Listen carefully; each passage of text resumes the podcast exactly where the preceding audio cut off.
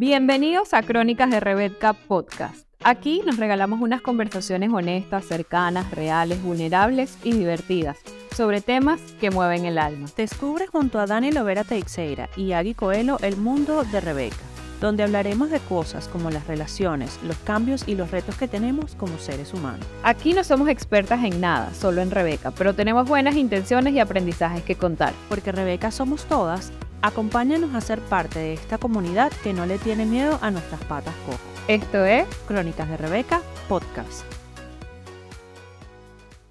Hola, hola, bienvenidos a Crónicas de Rebeca Podcast. Y mi nombre es Daniela Lovera, estoy con Agui Coelho, como siempre, acompañándome en estos episodios. Tenemos un episodio súper especial preparado para ustedes. Hoy vamos a estar hablando de un tema como nos encanta aquí en Crónicas de Rebeca, un tema intenso, un tema bastante denso, pero con muchísima responsabilidad. Vamos a estar hablando de la depresión. ¿Ok?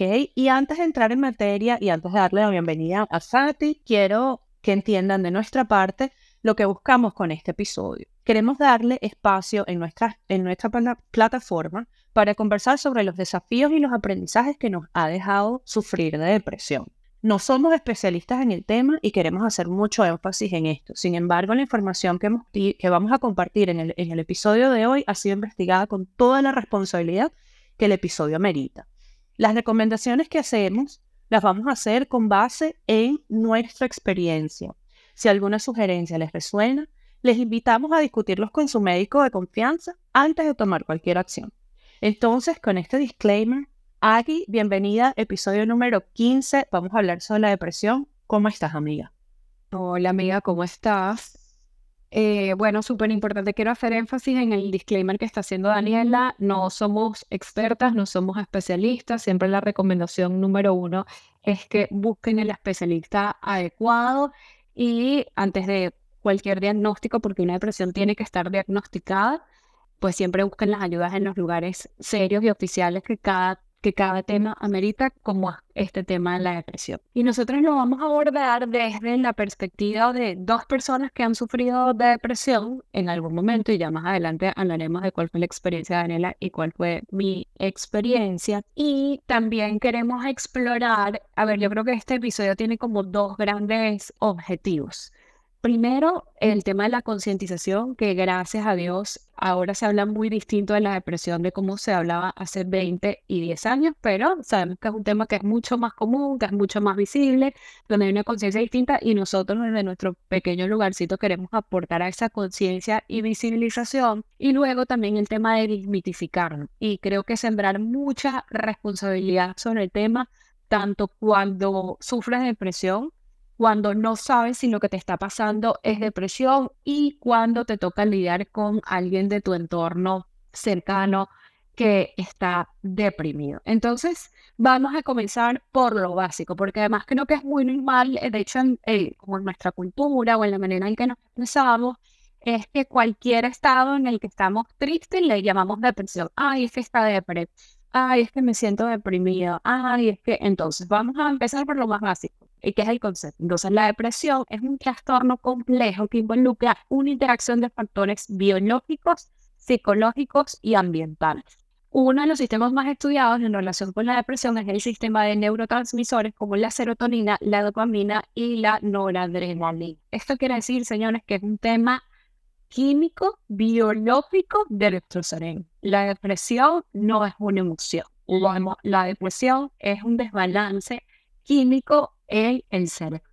La investigación, sobre todo, se centra en cómo los desequilibrios de estos neurotransmisores pueden contribuir a la depresión y cómo los medicamentos, por ejemplo, de antidepresivos, pueden ayudar a restaurar el equilibrio. Entonces, desde aquí partimos en que la depresión es una enfermedad y tiene un componente importantísimo químico en nuestro cerebro, el balance químico de nuestro cerebro. Claro, y una de las cosas que son súper importantes de mm, resaltar en, esta introducción que estás dando es que tenemos que tomar con seriedad el caso de, los periodos depresivos. Hay personas que somos más susceptibles a, sufrir ciclos depresivos, ciertamente, porque nuestra genética está determinada y nuestra biología está determinada de esa manera. Sin embargo, también es importante entender que la depresión no es reflejo de nuestra sanidad mental, no es reflejo ni, ni se debería de tomar como reflejo de nuestra capacidad de responder a nuestro entorno y sobre todo que no nos hace ni más ni menos persona. Es una condición como cualquier otra enfermedad que debe ser atendida con la seriedad que lo amerita. La depresión tiene muchos, y, creo que los vamos a ir eh, hablando a lo largo del, del episodio, tiene muchos indicadores que podemos ir viendo a través del tiempo y decir, oye, en este periodo yo creo que sí estaba deprimida, o empiezas a ver cambios en tu día a día y tú dices, mm, creo que esto puede ser parte de un periodo depresivo y por supuesto que la, la depresión no es una sola manifestación, sino hay distintos tipos de depresión, hay distintos niveles de depresión y obviamente ahí no, no, no siempre se tiene que tratar con medicamento, pero es una de las maneras de tratar la, digamos, la depresión. A mí me encanta cómo tú empezaste, cuando estábamos discutiendo cómo queríamos abordar este tema, me encanta cuando tú empezaste a decir que tú querías abordar el tema desde el punto básicamente biológico, donde, de dónde se origina la depresión científicamente. Y creo que eso es importante porque no siempre se discute siempre se discuten los resultados, o sea, al final de qué pasó con una persona deprimida y siempre se asocia la depresión con un medicamento. Ah, bueno, entonces esta persona está deprimida, punto, hay que, hay que darle un medicamento, cuando realmente no es así. Entonces, yo, yo quiero darte como la oportunidad de que hablemos de, de todos estos fundamentos biológicos de, de, la, de la depresión y de la investigación que hemos hecho, digamos, para prepararnos para este, para este episodio. Sí, bueno, yo como, y ya hablaremos de eso más, más adelante en el episodio, y cuando yo tuve mi depresión más álgida en el 2018, yo me dediqué, así que digamos que es la investigación para este episodio lleva muchos, lleva muchos años, porque me dediqué a entender la depresión y, y, y sí, a entenderla y a, estudiarlo un poco con mis limitaciones, porque yo no soy psiquiatra. Eh, los especialistas que tratan temas depresivos son los psiquiatras. Y aquí es como el, primer watch out, no es tu terapeuta convencional, no es, una, no es un psicólogo convencional, eh, no, no es ningún psicólogo, para empezar, a menos que sea un psiquiatra que luego ha estudiado psicología y entonces pueda hacer como psicoterapia y al final eh, dar ese apoyo psiquiátrico. No es la terapista, no es la que tiene Los Ángeles, eh, o sea, el especialista para tratar la depresión es, un psiquiatra. Empecemos por ahí.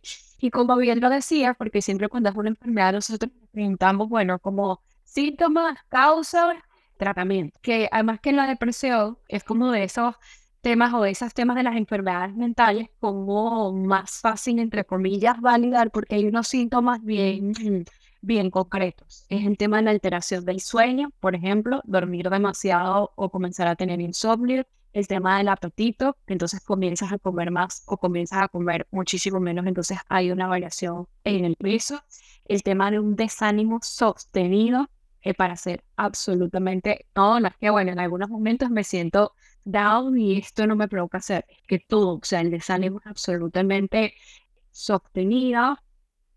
También el tema de la apatía, esto tiene un nombre más, más, más específico, en la nomenclatura clínica de este tema que todo te da igual, o sea, te puedes estar comiendo tu torta favorito, tu plato favorito y no te sabe, no te provoca. Puedes estar haciendo tu actividad favorita en el mundo o rodeada de tus personas favoritas en el mundo y tenés una incapacidad de disfrutar y sentirte bien.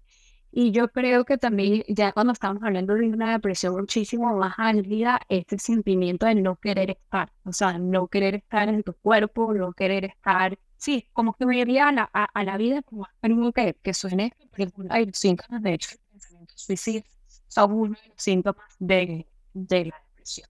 Entonces, eso con respecto a unos síntomas muy específicos, por eso eh, psiquiátricamente tiene un diagnóstico. Y por el lado de las causas, ven como lo decía anteriormente, y como muchas cosas de la conducta no está ligado a un solo factor. Hay un componente genético, hay un componente epigenético y hay un componente un poco de social, o sea, de cómo ha sido como tu historia y de los traumas que has vivido. Entonces, la en efecto, como bien lo hacías, hay gente más propensa a la depresión que otras genéticamente. Entonces, puede ser que las personas que están viviendo exactamente en la misma situación, una quede deprimida y otras no, profundamente tristes eh, y otras no. Y también tiene que ver con en los eventos traumáticos que, tengas en eh, que tengas en tu vida. Quizás eres una persona que genéticamente tiende más a la depresión, pero como nunca has estado sometida a o sometido a un gran evento como traumático, entonces quizás nunca has llegado al punto de deprimirte, mientras que otras personas que quizás tienen componentes genéticos que puede vivir algo brutalmente duro, cae eh, depresión. E incluso puede que, no, que es como de las cosas más complejas de la depresión, y yo creo que en la sociedad más injusta cuando no hay un motivo aparente y entender que incluso puedes tener todas las áreas de tu vida perfectas, no hay ningún problema o ningún elemento estresor y te puedes sentir deprimido. Sí, es súper, súper importante que identifiquemos que hay múltiples causas y que no todo el mundo lleva la depresión de la misma manera. Hay personas que, por ejemplo, cuando, cuando yo me di cuenta que realmente estaba sufriendo de depresión, fue cuando yo estaba con una de las personas que más quiero en la vida y estaba súper emocionada de que esta persona viniera a visitarme aquí en Dublín, que es mi amiga Marilu, y teniéndola sentada al lado, no habiéndola visto por muchos años, y yo decía, o sea, Marilu está aquí, ¿qué más quiero? esa emoción y ese amor y ese eh, lo que yo estaba esperando sentir, no lo estaba sintiendo. Ahí, esa fue una de las primeras cosas que me hizo pensar, ¿de dónde se origina esta falta de sentimiento? Estar en un espacio lleno de gente, en una fiesta llena de gente y de verdad celebrar lo que se esté celebrando y sentir que eres tú el único que no siente nada. Para mí, lo más difícil fue aceptar que no estaba sintiendo nada eh, que, es como esa, el numbness, ¿sabes? De, de, las, de las emociones y que tú dices, es que no me siento contenta, es que no me siento triste, es que no siento nada. Y lo que tú dices de el no querer participar en la vida, empezar a hacer unos planes para terminar con mi participación en la vida, fue también otra de las banderas rojas más grandes que yo dije, oye, no puedo dejar de pensar en esto. Esto es un pensamiento recurrente, ya tengo un plan claro. Entonces es momento de decirle a alguien especialista, llamar a un médico, a un médico, a un doctor en medicina. Señor, estoy teniendo esta serie de pensamientos, necesito ayuda. Es muy fácil decirlo, es muy fácil decir cuando estamos deprimidos, pide ayuda, que esa es la respuesta. Pero hay veces que no tenemos la capacidad, no sabemos dónde pedir ayuda y hay otras veces que de verdad se siente que, que sentimos que ese peso que nos está agobiando, lo, al pedir ayuda lo vamos a pasar a alguien más. Y por ese temor de pasar el peso de, de o ese agobio a otra persona, ay no, entonces mejor no pido ayuda porque se van a sentir mal, voy a poner esta, esta presión en, alguien más. Entonces es importante, sí es importante pedir ayuda y saber a quién pedirla. Los médicos, los doctores en medicina son las personas que tenemos que contactar primero en estos casos de, depresión, cuando ya empezamos a, tener evidencia que se está haciendo cada vez más crítico, más crítico la, la situación. Pero bueno, yo creo que nuestro objetivo de reducir, digamos, el estigma y desmitificar mucho eh, lo que es el, contenido de, o, de qué se trata la depresión, yo creo que es importante, Sati, que comentemos cuáles son esos mitos que se repiten constantemente sobre la depresión y cuál es esa cómo podemos ayudar a desmitificarlo a nuestra, o sea, cómo podemos nosotras dos ayudar a nuestra audiencia a desmitificar lo que significa estar deprimido. Yo creo que por default se ha construido un segmento en Rebeca que es mitos, o sea, mitos de todo. Aquí le buscamos la quinta pata al gato y Y siempre creo que ya, por default, vamos a tener en todos los episodios mitos, creencias falsas. Mira, yo, esto, esto, esta parte es bien, yo creo que es quizás de, lo que más, o de lo que yo más quería hablar.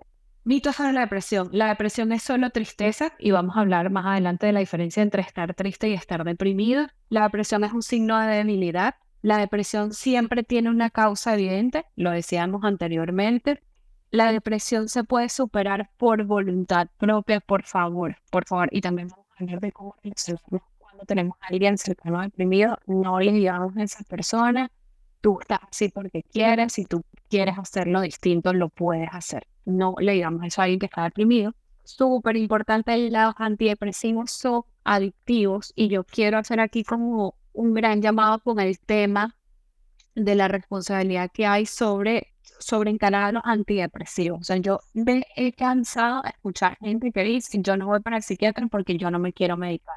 Yo no voy al psiquiatra porque yo no quiero ser dependiente de, de algo que me modifique la conducta. Ojo, los antidepresivos ni son adictivos, ni te cambian tu personalidad, ni te van a cambiar tu personalidad. No, los antidepresivos, por eso se dan bajo una, un medicamento, que bajo la vigilancia médica y bajo la supervisión médica que te indica la dosis, el cómo, la frecuencia, etcétera, no causan adicción. Lo que te ayudan precisamente es que tu cerebro se estabilice para que pueda ser funcional, para que puedas dormir, para que puedas comer y para que hagas lo mínimo que tienes que hacer como un ser humano para poder superar la depresión, porque además si no se vuelve un círculo eh, vicioso, no, no, no, duermes, no tienes apetito, eh, no tienes ganas, no duermes, no tienes, y esas cosas, y esas cosas ni las vas a lograr, o sea, viendo eh, cualquier charla motivacional, lo que tu mamá te viene a abrazar, o con nada, necesitan medicación. Entonces, por favor, de los mitos que tienen que dejar pasar es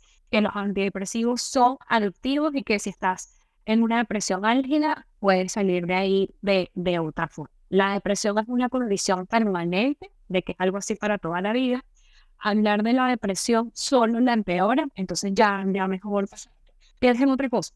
No, nadie, y pensar que nadie se muere de depresión. No, y todos mis respetos, porque hablar de, de de tener de decirlo así, de, de y es muy duro, o sea, es muy duro sentirlo y creo que requiere mucha valentía poder hablarlo y decir si en un momento me, me planteé eh, ciertas cosas y entender que la depresión mata. O sea, la depresión mata y, y la gente que termina cometiendo un suicidio no es porque quiera, no es porque es cobarde, es porque esta necesidad que ya que quiere dejar de existir y quiere huir al sentimiento tan miserable que tiene. Entonces, ojo que cuando hay alertas en este tema son de verdad alertas. Y como decía, psicología en la universidad la mente mata. O sea, siempre pensamos que algo que nos puede matar es un accidente de tránsito o una enfermedad o una cosa biológica y como la mente nosotros creemos que la controlamos al 100%, la mente mata. Entonces, de, de, estos, de estos mitos, Daniela, ¿cuáles, ¿cuáles a ti te resuenan más o sobre cuáles quieres agregar algo que te parece que es importante para que podamos hacer este, este cambio de mentalidad con, con esta creencia falsa? Bueno, yo creo que de los ocho que mencionaste, hay un par que, que me llama muchísimo la atención. Voy a empezar por el último, que es lo que, lo que estábamos conversando ahorita, de que nadie se muere de depresión. Efectivamente, nadie va a firmar un papel y va a decir causa de muerte de depresión, sin embargo, esas ganas, esa falta de vivir, y no siempre tiene que ser una cuestión de quitarse la vida. La depresión también puede resultar en un, aviso, en un abuso extremo de alcohol, en un abuso de extremo de sustancias que pueden llevar a la muerte de alguien. Abuso del tabaco y generar un montón de otras reacciones.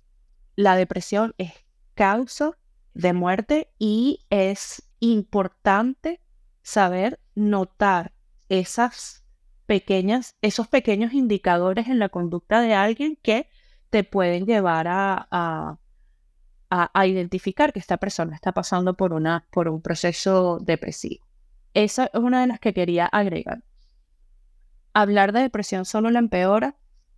Creo que eso es importante discutirlo porque cuando tú hablas de cómo te estás sintiendo y cuando hablas con las, las personas correctas y como tú dijiste, vamos a hablar de convivir con alguien con depresión, cuando hablas con las personas correctas, la persona que realmente te está escuchando, está escuchando, estoy enfermo, tengo una enfermedad, estoy pasando por un, un, punto álgido de esta enfermedad y necesito ayuda. Hablarlo no empeora las cosas. Hablarlo más bien quita el peso que tiene esa persona y empiezas a compartirlo y empieza para mí una de las cosas que a mí me ayudó más a luchar contra esos pensamientos tan negativos, invasivos, que, tenía en cuanto a, estar, a estar o no estar en la vida, yo decía, tengo que hablarlo con alguien, cómo lo hago, cómo lo digo. Decidí escribir un poema en inglés que se llama I Choose Life y eso lo voy a compartir en, en el Rebeca para llevar. Básicamente eh, era como un mantra que yo decía, yo me debo a mí misma escoger la vida todos los días. Para mí es más importante vivir que cualquier otra cosa. Y me digo a mí misma siempre, yo he sobrevivido al 100% de los días que yo me he sentido así o peor. Yo he sobrevivido a cada uno de esos días de porquería, esos días donde estaba en, el foso, en lo más profundo del foso. Y esos son los días que, que yo digo, escojo la vida, I choose life. ¿Ok? Entonces es, es importante hablar de la depresión de esa manera, como es algo real, es algo tangible, es algo que tiene fuerza sobre nosotros, pero nosotros tenemos que buscar y, tener una voz muchísimo más fuerte que la de la, la depresión.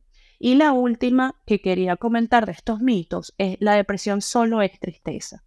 La depresión es algo que va muchísimo más allá. Como decía anteriormente, te hace sentir nada, o sea, te, te sientes nada no sientes alegría, no sientes tristeza, no sientes nada, te agobia, sientes que es más grande que tú y realmente nada es más grande que tú. Tú puedes con eso.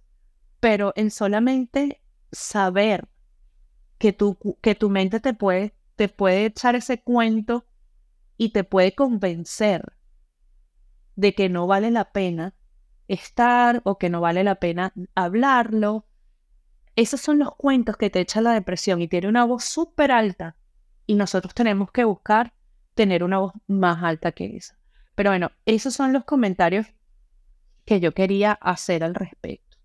Aquí uno de los puntos que, que, yo quería traer y quiero preguntarte también a ti, Fati, cómo, porque sé que nosotras hemos hablado anteriormente del tema de los antidepresivos. Yo por primera vez estoy tomando antidepresivos en el momento, de, en este momento, porque a raíz de la de la gravedad de mi mamá. Bueno, esto ya es un poco confesiones de Rebeca en lugar de crónicas de Rebeca.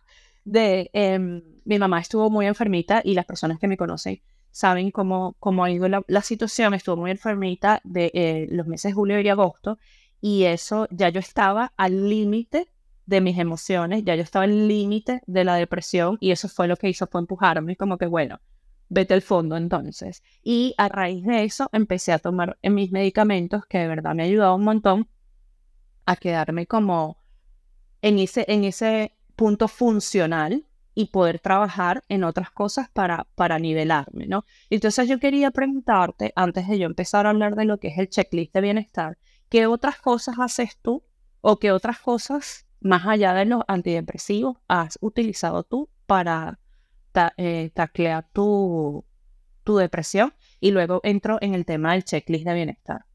Sí, porque yo, yo sé que tú tienes unos buenos, eh, esta fue una idea de Dani que, que me gustó mucho para este episodio, como eh, nosotros, a ver, vamos a ser muy, o estamos siendo como bien responsables y la invitación principal siempre va a ser buscar ayuda psiquiátrica y si requerimos la medicación, abrirnos a la medicación como paso uno. Y después de eso, o paralelamente a eso, otras cosas que podemos hacer que, vamos, que van a ayudar, pero jamás van, si necesitamos la ayuda de la medicación para estabilizarnos, eso es lo que hay que hacer. Y todo lo demás ayuda y en otros casos, ayúdame. Y antes de responder a tu pregunta, porque sí, de verdad que quería, quisiera que fuese un punto que elaboraras más tú, porque lo desglosaste perfectamente bien cuando estábamos estructurando el podcast es, vuelvo a hacer énfasis entre esa diferencia entre estar triste y estar deprimido. O sea, la tristeza, incluso si es profunda, es una emoción, una emoción que estamos sintiendo a raíz de algo. Nos pasó algo,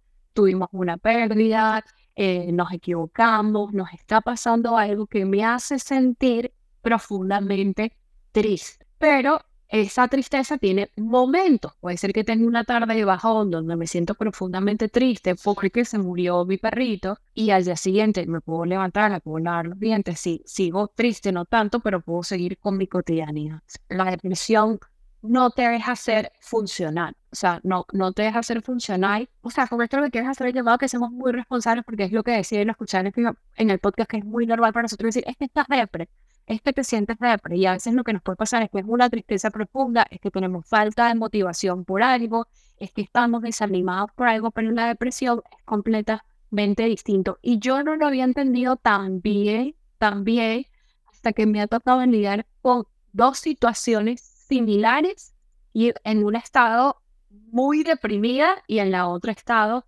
profundamente triste, angustiada, con miedo, pero, o sea, hasta que no lo vives, no, no, no puedo explicar esa diferencia. Y ahorita tú contabas el caso de, de tu depresión, yo voy a contar el mío. Eh, yo creo que en mi vida he estado dos veces deprimida, pero la vez que fue muchísimo más álgido fue en el 2018, bueno, voy a relatar toda la historia por si alguien, no toda la historia, una versión resumida, si a alguien le resuena y entienda a veces por qué es tan difícil llegar ahí, entonces que no podemos creer que, no, que nosotros somos nuestro propio médico y decir, no, yo no estoy deprimido. Yo me, me, me estaba separando, o sea, mi esposo, me, el que era mi esposo, me había pedido el divorcio y yo estaba solo, estaba siendo mal, no sé qué, y yo comencé a llorar día y noche, no me podía levantar, no me podía parar no podía comer, pero te que estaba pasando en dos semanas. No, no, no dejé de comer y ni siquiera te puedo decir específicamente en qué momento dejé de comer y qué comía así y qué comía no. Podían pasar cuatro días y yo caí en clic que yo decía, yo tengo cuatro días y en cuatro días me tomé un café el lunes, me comí una manzana el martes, y, pero así era un pensamiento que me llegaba al, al cuarto día. Y estábamos yendo a terapia de pareja como para navegar todo el tema de la separación. Y la terapista, ya que era psicóloga, me dijo, ay, yo creo que tú estás muy mal. O sea, yo ya estaba durmiendo, me daban ataques de pánico que en ese momento para mí eran como, yo decían que eran ataques de nervios y que yo lloraba tanto que no podía respirar. No, no, es que me estaba pasando un ataque de pánico. Eh, dijo, yo creo que tú tienes que ir en la psiquiatra. Y yo tengo esta imagen, Daniela, sí, en mi cabeza, un poco imborrable, hasta que yo tenía un vestido negro porque he ido para la oficina y yo estaba como en esta posición en el, cuando estás como frente al, psiquiatra, así, así que yo no podía ni ver a la mujer, o sea, no la podía ver. Y ella reía, y yo le estoy diciendo, bueno, es que no lo estoy pasando mal, no estoy cogiendo, lo estoy durmiendo, he perdido no sé qué. Yo en esa época llegué a pesar 47 kilos. O sea, yo hoy en día peso 50, entre 55 y 53 y la gente siempre me cataloga como la flaquita. Imagínate, pesar 47 kilos. Y, y, ella me dice, ahí tienes una depresión, ahí mismo comenzó a notar, y tienes una depresión severa. O sea, ya tu cuadro es un cuadro de depresión severa, necesitas esta medicación, los medicamentos, los antidepresivos en particular, funcionan de liberación prolongada. Eso quiere decir que te los tomas y no te van a hacer efecto el primer día, sino de dos a tres semanas de comenzar los efectos. También puedo acompañar de ansiolíticos y no sé qué, porque también tenía mucha ansiedad. Y incluso en ese momento, yo, yo decía como, yo no me identificaba con ese diagnóstico. Yo, yo le decía como, no, no, es que tú no entiendes, no, no es como un tema de impresión, es que lo que me está pasando es muy grande. No, no, lo que me está pasando es grande, pero ya tu, tu cerebro ya dejó de, de funcionar de cierta manera. Ya dejó de funcionar de cierta manera. Entonces ahí yo entendí y viví, y como digo, cuando me ha tocado pasar también por pérdidas profundas, digo, wow, un cerebro deprimido funciona completamente distinto a cuando te sientes triste, a cuando te sientes desmotivado. Entonces yo voy a dejar mi punto de la diferencia entre la depresión y la tristeza hasta acá para que tú comiences a elaborar sobre esas cosas que una vez que ya estamos diagnosticados y entendemos si hay que medicarnos, si ya tenemos un nivel de depresión que necesita medicación y qué nivel, qué otras cosas nos pueden ayudar. Bueno, mira, de verdad, muchísimas gracias por compartir todo eso y yo creo que ya el, el misterio de tu 2018 que yo había venido por 14 episodios atrás, ya tiene una explicación finalmente en Rebeca, pero este checklist de bienestar, yo me encontré con él en una, literalmente en una clase de bienestar a la que yo asistí de manera gratuita en un, en un centro cultural aquí en Irlanda, ¿ok? Básicamente cuando identificamos que estamos deprimidos, tenemos que identificar cuáles son los hábitos que nos ayudan a mantener como el mínimo aceptable para, para desarrollar o llevar o navegar esa situación. Por ejemplo, cuando, cuando estamos deprimidos, como lo decías antes, se afecta nuestros patrones de sueño. Sentimos que tenemos una falta de energía hasta para salir de la cama y o no dormimos en lo absoluto y tenemos 14 horas sin dormir, 60.000 horas sin dormir o queremos dormir todo el día. Entonces, lo que ayuda colocar en esa checklist de bienestar es, me levanto todos los días a la misma hora, pongo la alarma todos los días a la misma hora y me acuesto todos los días a la misma hora. Establecer una rutina para que el cuerpo recuerde, oye, esto es un ciclo y necesitamos cumplir. Como tú decías, hay, hay hormonas que se, que se dejan de generar por, el tema de la depresión. Entonces, esta, e, esto desequilibra nuestro, nuestro cerebro y a nuestro cerebro se le olvida cuándo es día, cuándo es noche, que es hambre, que es sueño, se le olvida todo. Entonces nosotros tenemos que hacer un esfuerzo físico de recordarle al cuerpo, mira, vamos a despertarnos a las 7 de la mañana todos los días, inclusive los domingos, aunque sea pecado, y nos vamos a acostar todos los días a las 9 de la noche, todos los días, aunque sea viernes, y eso también es pecado. Entonces, es importante y a mí me lo han recomendado muchísimo que sal, o sea, ahorita que estoy, digamos, como trabajando desde casa y eso, no salgo mucho de mi casa. Entonces es muy fácil quedarme en casa todo el día. Pero mi, mi médico lo que me dice es, si sales antes de las 12 del día a la calle y ves el sol y sientes ese impacto del sol en tu cuerpo, el cuerpo se recuerda, ah, ok, hay algo que es día, hay algo que es noche así se siente el día, así se siente la noche. Suena tonto, pero es importante mantener esa, esa rutina. Luego viene el tema de la higiene personal. La higiene es uno de los hábitos que cortamos cuando estamos deprimidos. Se nos olvida y, y, de verdad se nos olvida, pero no nos importa. Bañarnos y cepillarnos los dientes y cambiar la sábana y cambiar la ropa. Pero si nosotros hacemos en ese checklist y dejar, recordarnos, bueno, me toque cepillar los dientes por lo menos dos veces al día, cuando me despierto y antes de acostarme. Por ejemplo, no puedo pasar más de dos días sin bañarme. Ese es mi, ese es mi indicativo. Si ya yo tengo tres días, y yo digo, ¿cuándo fue el última vez que me bañé? Tres días tengo sin bañarme, se me empiezan a prender las alarmas. No, eso es un indicativo de, de, la, de la condición de tu salud mental. Entonces, pónganse en el checklist y es importante también el tema de la cama y el ambiente.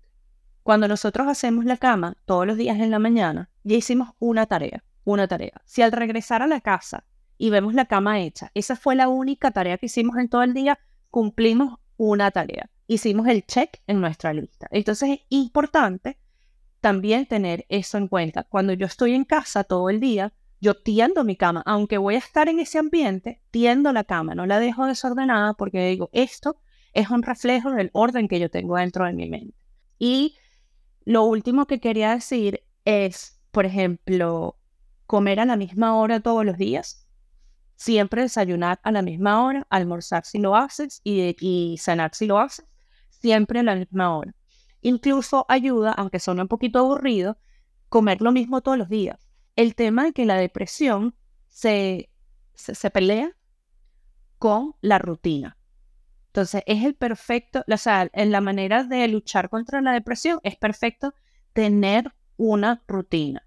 Si no tenemos mucho apetito, efectivamente, eso es totalmente válido. Tú te puedes comer una cucharada de sopa, aunque sea una cucharada de cereal en la mañana, en la parte de adentro de la arepita que no sé quién se comería la arepa sin, sin la concha, pero bueno, esos pecados que comete la gente.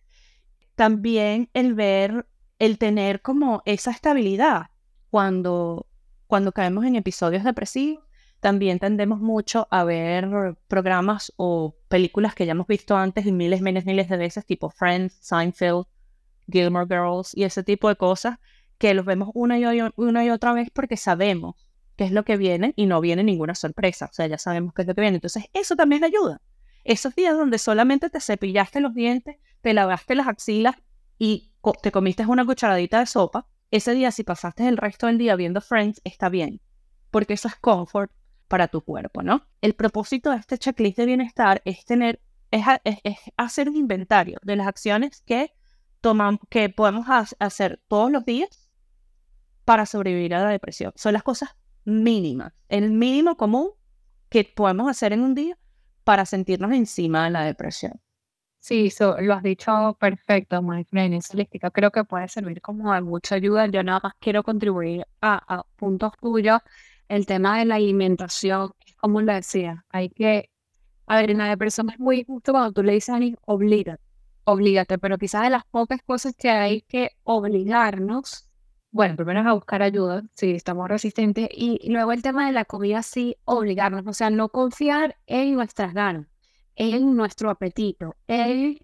o sea, que sea como en condiciones normales nuestro apetito, nuestra que es lo que determina si el apetito es como el primer el, apetito y el insomnio son como mis primeros síntomas. Entonces, claro, hacer el esfuerzo de sea una cuchara, o sea, no me provoca, pero así sea, porque entonces luego es muy fácil de que como no me provoca, te saltas en el cuarto, te saltas la cena, te saltas y pasas así, le has metido en una semana a tu cuerpo eh, mil calorías cuando saben, está por debajo de lo que dicen. Entonces el tema es como que de obligarse quizá un poquito, no obligarse mucho, no obligarse al plato entero, no sé qué, como eh, un poquito.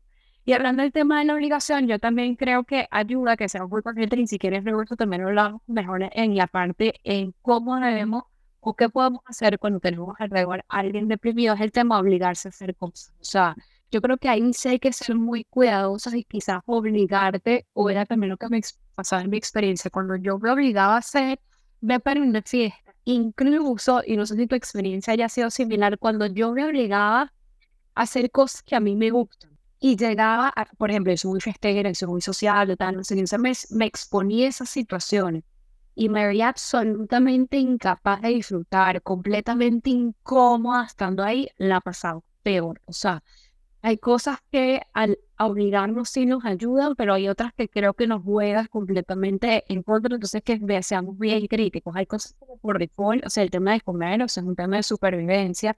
El tema, por ejemplo, de hacer ejercicio, entonces se hace un ciclo vicioso porque el ejercicio te ayuda a sentirte mejor, pero no tienes el ánimo suficiente. A mí lo que me funciona es, no tengo ánimo para hacer mi clase de spinning, pero me voy a obligar a caminar será algún movimiento que no me exige tanto, pero al final, güey, que camine una hora y te entonces baby steps. Yo creo que el tema de baby steps aquí eh, en el tema de la depresión es fundamental. Y por último, agregando tu lista de bienestar, creo que ser muy selectivo con las personas que nos rodean y el momento de escoger estar rodeados, así sea a distancia o de la gente que nos ama. O sea, sentir ese cariño, ese amor, ya sea que sea por una causa específica y esa persona te, te hable y te diga porque tú vales, porque si tú supones que hayas perdido un trabajo y vas a conseguir otro trabajo y vas a ver, esto es una oportunidad. El abrirle el amor, el que te cocinen, el que te pasen la mano por la cabeza, ayuda un montón. Y en otros casos donde no es por una razón aparente, simplemente estás pasando por una depresión porque tu cerebro sí reacciona, el amor, sentir el amor de la gente que te quiere y la cercanía de que no tienes que llevar eso solo, ayuda es un mundo. Ok, uff, eso que dijiste o del amor me llega al, al corazón porque una de las cosas que a mí me ayudó en el verano pasado a pasar esa, ese momento tan difícil y tan, tan depresivo eran mensajes tuyos y de, las, y de las chicas, de las niñitas del posgrado, de no sé qué decirte, pero quiero saber cómo estás. Me acuerdo que un día me dijiste, es que no sé qué decirte, pero es que te quiero escribir porque no sé cómo estás. Y yo, eso es suficiente. Ya me demostraste que me quieres y que, te importa y siempre haciendo ese check-in con alguien es tan importante, es tan, tan importante recordar que hay gente en este mundo que te quiere así, con las patas cojas que tú tienes, con, el, con las canitas, con las patica gallo, todo eso, ellos te quieren, te quieren. Mira esas muchachitas tan hermosas, chicas.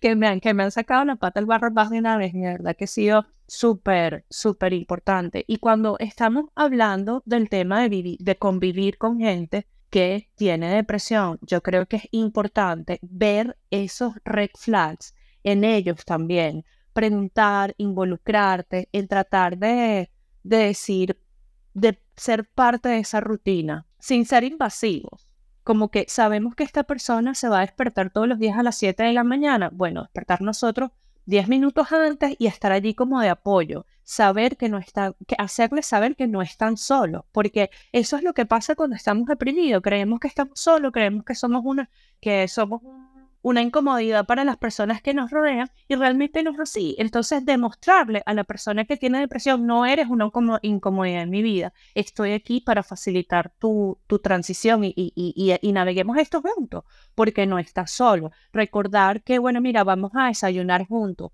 aunque te quieras desayunar solamente una tacita de, de cereal y acompañarlos a comer la tacita de cereal sin discutir de es muy poco, es mucho, es esto, es lo otro. No, simplemente acompañar, acompañar sin juicio y siempre desde el amor. El amor de verdad es una medicina.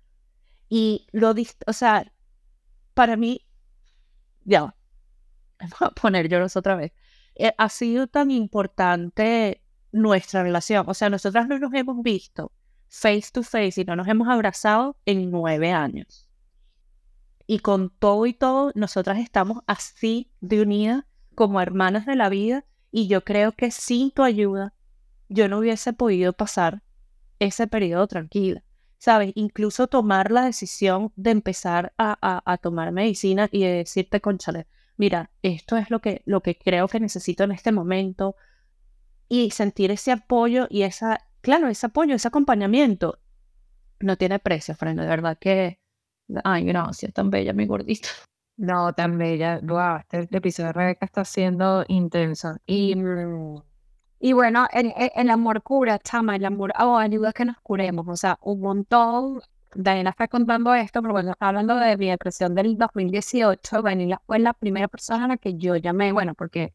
Y no he echado todo el cuento del 2018, falta porque yo no tuve nada más la pérdida de la separación. Esos seis meses tuve muchas pérdidas y hablaremos más adelante de eso, pero en la primera, o yo no le podía contar a mucha gente, y a la primera, y como única persona que sabía por lo que yo estaba atravesando, era Daniela, y Daniela se graduó de enfermera del corazón, o sea, era todos los días, eran charlas interminables, eran videollamadas eh, interminables, y yo siempre le digo a Daniela, cuando tenemos nuestros atacaperros, o sea, yo no sé qué pasa en un futuro y si un día, ¿sabes? Dejamos de estar en la vida de la una y la otra porque me hayas hecho lo peor que me puedes hacer viceversa, una parte de mí te va a estar eternamente agradecida por el apoyo que tú fuiste en, en el 2018, heroína. Y yo, y yo sé que muchos se están preguntando, y bueno, pero es que yo en la situación, todos tenemos una Daniela, o sea, no sé si tan buena como tú en ese aspecto, porque en verdad ella es muy dedicada y entregada en ese sentido, eh, pero todos que busquemos bien, porque todos tenemos una Daniela o ver dónde podemos conseguir esa Daniela que nos ayude a transitar lo que eh, eso, eso que estamos transitando. Pero bueno, para cerrar este tema, esas cosas que podemos hacer, cosas que podamos hacer para ayudarnos en un tema de, de lidiar con la depresión, yo también quiero sumar que eh, cuando, y aquí entramos en el tema de qué hacer cuando somos nosotros estamos lidiando con alguien que está deprimido, primero también empatía y compasión con esa persona. No es nada fácil, no es nada fácil ver a uno de nuestros seres queridos. Proceso gastativo, es un proceso que te aspira, es un proceso de desesperación, entonces que también sean muy compasivos y también en medio de esa tormenta y en medio del caos, incluso cuando estamos más involucrados que otros, vamos a suponer que viviendo con un hijo con depresión o con una pareja en depresión, estamos 24 bajo, 7 bajo ese sistema, es también auto, o sea, cuidarnos, sea, cuidarnos y saber que quizás necesitamos espacios de break, necesitamos espacios de conectarnos con algo que nos permita, porque también es muy fácil llevarnos por esa, dejarnos llevar por esa ola de todo ese torrente que implica una depresión. Pero yo creo que punto número uno, cuando estamos en nuestro entorno lidiando con alguien que está deprimido, no cuestionarlo por lo que está sintiendo. Si tú estás sintiendo que el mundo es horrible y que lo que te está pasando es lo peor del mundo, o sea, no vamos a entrar en el cuestionamiento de sí o no, es te acompaño en lo que estás sintiendo y aún así no lo puedo entender porque no estoy sintiendo lo mismo, estoy aquí, estoy aquí y no tienes que llevar esa carga sola. Si me puedo echar un poquito de esa carga, aquí estoy, o sea, te voy a cuidar, te voy a querer, no estás solo. O sea, yo creo que esa es como una de las cosas que podemos hacer cuando digamos con alguien que tiene depresión. También insistir mucho en la ayuda médica y que esa persona cumpla su tratamiento. A lo mejor es nuestro rol de tómate la pastilla, tómate el ansiolítico, o sea, ser como vigilantes, eh, cuidadores eh, en eso. Y quizás, sobre todo cuando estamos en relaciones que son como, como bidireccionales, quizás una relación padre-hijo es muy fácil. Mi mamá, y esa fue una de las cosas para mí, en el 2018, que yo no pude contar con, con el apoyo de mi mamá porque ella estaba enferma pero mi mamá es demasiado buena. Cuando uno lo está pasando mal, mi mamá es demasiado buena, porque la tita se entrega, te cocina, es la, ella no es muy cuchi, pero cuando te trata más cuchi. Entonces, claro, en una relación madre-hijo quizás es más fácil porque ya está esto natural de dar sin recibir, pero quizás en otro tipo de relación puede ser frustrante porque tú tienes que dar, dar, dar y no recibes el cariño de esa persona, no recibes el buen mood de esa persona. Creo que a veces hay cosas muy complejas porque cuando tú no estás deprimido, tú sigues viviendo y hay cosas que te causan alegría, te sientes culpable porque sientes alegría y el que está al lado de ti la está pasando mal, ¿no? Entonces yo creo que es que nos tenemos que poner esta narrativa, esto es temporal, estoy transitando con esto, esta persona es temporal y quizás este, esta temporada está requiriendo de mí que yo esté al 100 y es duro y es difícil, pero va a pasar, o sea, va, va a pasar y entender así como esa persona va a seguir tú también vas a dejar de ser el que está dando el 100%. Tal cual, chama, es, esa, es esa responsabilidad compartida de, de, convivir con alguien que tiene depresión y recordarles como que, epa, hay una, hay una listica de cosas que tenemos un to-do list que hacer que es por tu bienestar y, y siempre, siempre desde la compasión y desde el amor. Y bueno, ya para, ya para cerrar, Fati, nosotras hemos hablado de la depresión severa, de la depresión, digamos, biológica, que tiene, que tiene origen biológico, que es súper importante y que es, digamos, la que nosotras hemos vivido más recientemente. Sin embargo, también hay un tipo de depresión que, de la que yo no estaba al tanto hasta que yo me mudé a la preciosa isla de Irlanda. El tema de la depresión estacional o seasonal depression. Básicamente trata de esa depresión que se da en los meses invernales a raíz de los días cortos. Nosotros en Venezuela, incluso tú en Panamá, en, eh, en, Centroamérica en el, eh, y en, digamos, en, en los países que están más cercanos al Ecuador, los días son más o menos de la, o sea, de, la misma duración, 12 horas de luz, 12 horas de sombra, 12 horas de luz, varía, pero varía en, en, en, un mínimo, en una mínima cantidad. Aquí en Irlanda, en diciembre, nosotros estamos bastante al norte, el día más corto del año, el, que es el 21 de diciembre, el sol se pone a las 3 y media de la tarde. O sea, te puedes imaginar estar tantas horas sin sol y, de y empieza a, o sea, ya a, a, a, partir de mediados de septiembre se empiezan a hacer los días más cortos, más cortos, más cortos. Ahorita estamos en un periodo donde anochece a las seis y media de la tarde. Que para mí es Navidad, 21 de diciembre, Día del Espíritu de la Navidad, con un ocaso en la... ¡Wow! Que además Navidad, vamos a dedicar un episodio eventualmente a todo el tema emocional en Navidad para navegar distintas cosas. Sí, por favor, de verdad que sí. Entonces, esa, esa, esa realidad yo no la había vivido. Y, cuando, y yo me mudé para acá en enero. O sea, en pleno invierno, donde los días de verdad duran nada. El sol sale cinco minutos y que, ¡epa! ¡Chao! Así. Y es súper difícil. Y yo me imagino que a las personas que están en países nórdicos, tipo Noruega, Dinamarca, Suecia, eh, personas que están en Canadá, han sufrido esto cuando, se, cuando emigraron desde un país tropical, donde los, días son, duran lo mismo durante todo el año, pero en diciembre se hace mucho más corto. Es súper difícil no, y, esto se da simplemente por la, la, poca exposición que tenemos a la luz del sol. En, en, los países nórdicos, ellos venden unas lámparas especializadas, que son lámparas de luz y que es una terapia que se hace, que las personas se sientan enfrente de la lámpara por 30, 40 minutos al día para absorber esa, esa vitamina D que tanto necesitamos para movernos. Y es algo que se hace rutinario. Obviamente, como todo lo que hemos recomendado en estos casos, el tema de la terapia de la luz también sería recomendada por un especialista, discutida con un médico, esto es lo que te funciona, esto no es lo que te funciona. Entonces, quería también traer eso a, la mesa porque quizás muchas personas que nos escuchan han migrado a países donde hay, donde hay días largos y días cortos y no entienden qué les pasa en diciembre, en enero y en febrero porque se sienten tan mal y tan tristes. Bueno, señores, eso se llama depresión estacional o eh, seasonal depression. Sí, y a veces eh, lo que hablábamos de las causas, estás hablando de un tipo de depresión donde hay factores externos que influyen, porque además, exacto, como lo explicabas muy bien, la luz también tiene una relación directa con el estado de ánimo, con la producción de serotonina, eh, si no me equivoco, y, y entender que ser muy compasivos en que no siempre tiene que haber una causa evidente e incluso la causa no tiene que ser causa y efecto. Yo he tenido muchas amigas que han entrado en un proceso de depresión dos años después que les pasaron las cosas.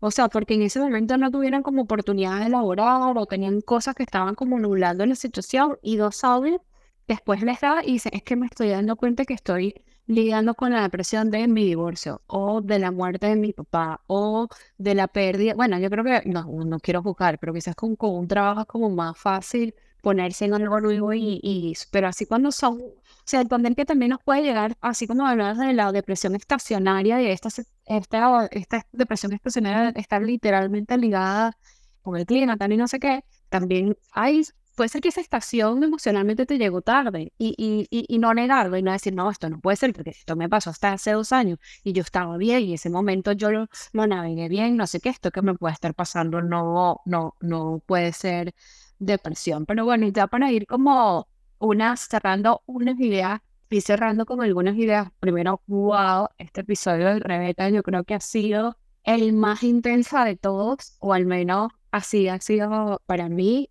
A ver, también las expresiones son un gran maestro. Hay que tener fe en que siempre hay un buen primer día después de. Siempre, o sea, uno, y cuando sale de la depresión hay un primer día que dice, me comienza a y hoy la dona me supo rico y me emocioné porque me estaba comiendo una dona. Estoy mejorando, estoy sanando. O hubo este día y tuvo este llamada y me reí desde el fondo de la barriga con este chiste, con este bullying que me hizo Daniela. Estoy mejorando. Les prometo, les prometo que si hacemos lo que tenemos que hacer y nos dejamos ayudar, la depresión es para siempre. Y va a llegar ese mejor primer día nos falta menos si nos encaminamos en el camino de la sanación. La depresión no nos determina, la depresión no te hace menos débil o, menos fuerte que aquellas personas que no te deprimen. Creo que ya hemos aclarado bastante que es un tema sobre el que no tenemos mucha decisión y voluntad pero son de esas cosas que pasan y somos mucho más grandes que nuestra depresión. Y si usted no tiene quien, quien le aguante siguiente, usted nos escribe crónicas de Roberto, que sabe que Daniel y yo somos bien intensas con estos temas y vamos a estar ahí guiándolo, guiándolo no, llorando con usted y dándole todo lo que podamos. Así que somos una comunidad, estamos aquí y somos mucho más grandes que la depresión. Qué bonito eso, amiga. Para cerrar, yo quería darte las gracias porque así como tú tienes a tu Daniela, yo tengo a mi Agui. De verdad que es, es importante identificar a esa persona en tu vida y quiero recordarle a todas las Rebecas, búscala porque si la tienes. En, en tu vida tienes a una Agui, en tu vida tienes a una Daniela que te va, que te va a ayudar, que te, que, que te va a escuchar, que lo va a hacer y, que lo va a hacer de corazón y con amor y que te va a hacer sentir necesaria y necesario en esta vida y te va a recordar que tu vida, que la vida de esa persona es mejor porque tú estás allí. Y este, eso es súper, súper, súper importante.